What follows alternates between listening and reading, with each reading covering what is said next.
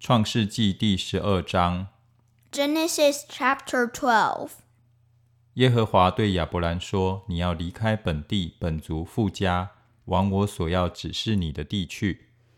The Lord has said to Abram, Go from your country, your people, and your father's household to the land I will show you. 我必叫你成为大国，我必赐福给你，叫你的名为大，你也要叫别人得福。I will make you into a great nation, and I will bless you. I will make your name great, and you will be a blessing.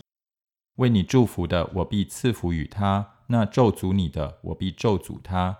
地上的万族都要因你得福。 I will bless those who bless you, and whoever curses you, I will curse, and all peoples on the earth will be blessed through you. 亚伯兰就照着耶和华的吩咐去了，罗德也和他同去。亚伯兰出哈兰的时候，年七十五岁。 So Abram went as the Lord had told him, and Lot went with him. Abram was seventy five years old when he set out from Haran. 亚伯兰将他妻子撒来和侄儿罗德，连他们在哈兰所积蓄的财物、所得的人口，都带往迦南地去。 他们就到了迦南地。 He took his wife Sarai, his nephew Lot, all the possessions they had accumulated, and the people they had acquired in Haran, and they set out for the land of Canaan, and they arrived there. 亚伯兰经过那地，到了事件地方摩利橡树那里。那时迦南人住在那地。 Abram traveled through the land as far as the site of the great tree of Moreh at Shechem. At that time the Canaanites were in the land. 耶和华向亚伯兰显现，说：“我要把这地赐给你的后裔。”亚伯兰就在那里为向他显现的耶和华筑了一座坛。The Lord appeared to Abram and said, "To your offspring I will give this land." So he built an altar there to the Lord who had appeared to him. 从那里，他又迁到伯特利东边的山，支搭帐篷。西边是伯特利，东边是爱。他在那里又为耶和华筑了一座坛，求告耶和华的名。From there he went on toward the hills east of Bethel and pitched his tent, with Bethel on the west and Ai on the east. There he built an altar to the Lord and called on the name of the Lord. 后来，亚伯兰又渐渐迁往南地去。 Then Abram set out and continued toward the Negev. 那地遭遇饥荒，因饥荒甚大，亚伯兰就下埃及去，要在那里暂居。 Now there was a famine in the land, and Abram went down to Egypt to live there for a while because the famine was severe. 将近埃及，就对他妻子撒来说：“我知道你是容貌俊美的妇人。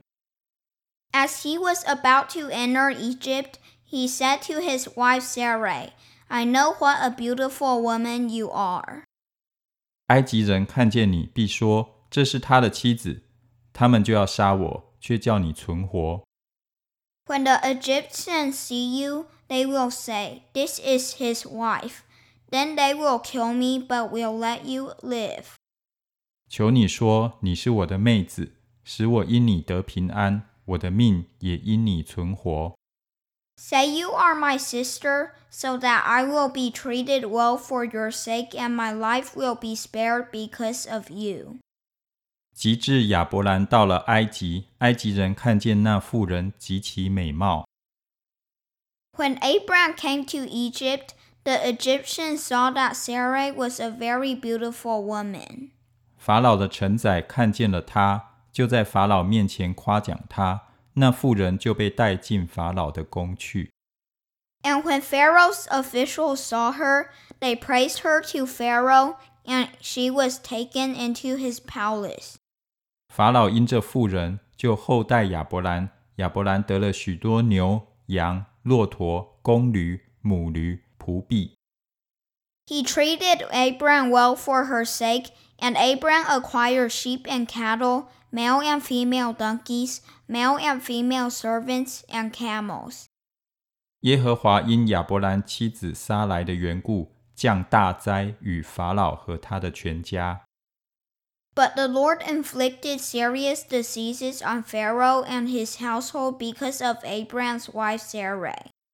法老就召了亚伯兰来说：“你这向我做的是什么事呢？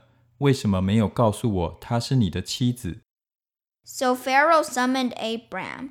What have you done to me? He said. Why didn't you tell me she was your wife? 为什么说她是你的妹子， 以致我把她娶来要做我的妻子？现在你的妻子在这里，可以带她走吧。Why did you say, She is my sister, so that I took her to be my wife? Now then, here is your wife. Take her and go. 于是法老吩咐人将亚伯兰和他妻子，并他所有的都送走了。Then Pharaoh gave orders about Abram and his men, and they sent him on his way with his wife and everything he had.